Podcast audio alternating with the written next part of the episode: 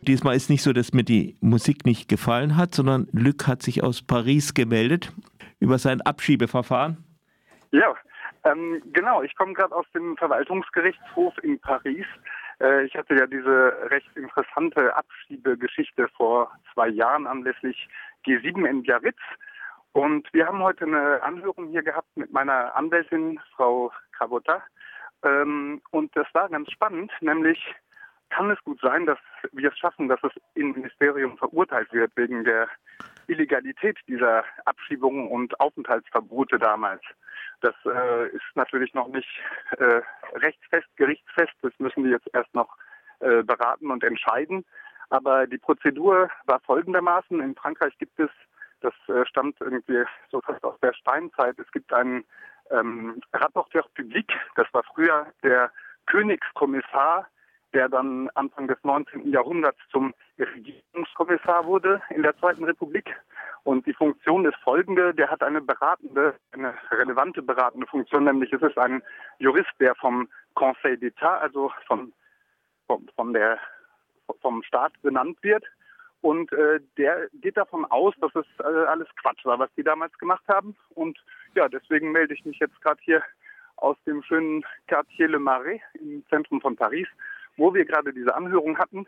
Ähm, das wird jetzt noch etwa einen Monat dauern, bis wir tatsächlich Bescheid bekommen. Und zwar geht es eben um die Annullierung und die für unrechtmäßig äh, zu erklärenden Punkte der Aufenthaltsverbote zweimal und der Abschiebungen zweimal. Kannst um du für die Hörerin, die den, die, den, die die Geschichte jetzt nicht vor zwei Jahren nicht mehr erinnern bei Radio Dreieckland, äh, nochmal ganz kurz präzise erzählen, was, was los war damals? Ja, kann ich machen. Ähm, genau, die äh, Abschiebung ist erfolgt äh, Anfang August 2019.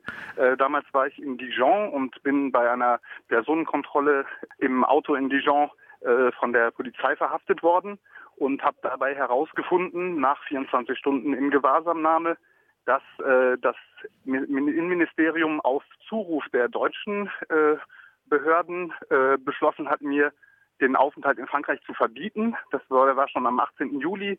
Äh, die Verhaftung war, ich meine, am 7. oder 8. August dann.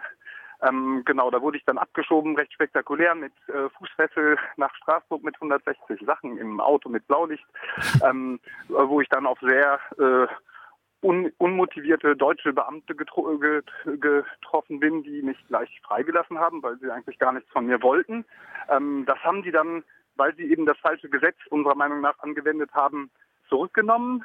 Und dann bin ich wieder eingereist, so eine gute Woche später, weil ich ja für Radio Dreieckland über den G7-Gipfel in Biarritz äh, berichten mhm, wollte. Allerdings, ja. Ähm, genau, das hat dann äh, eigentlich auch ganz gut geklappt. Im Endeffekt mit dieser blöden Repression gab es dann viel zu erzählen und es gab auch andere mediale Resonanz. Äh, sehr, sehr spannende Sache. Ich bin dann ja auch bis ins Baskenland gereist und äh, bin dann aber auch nochmal in die gleiche Situation mehr oder weniger geraten, außer dass es diesmal nicht mit dem Auto, sondern mit dem Flugzeug zurückging.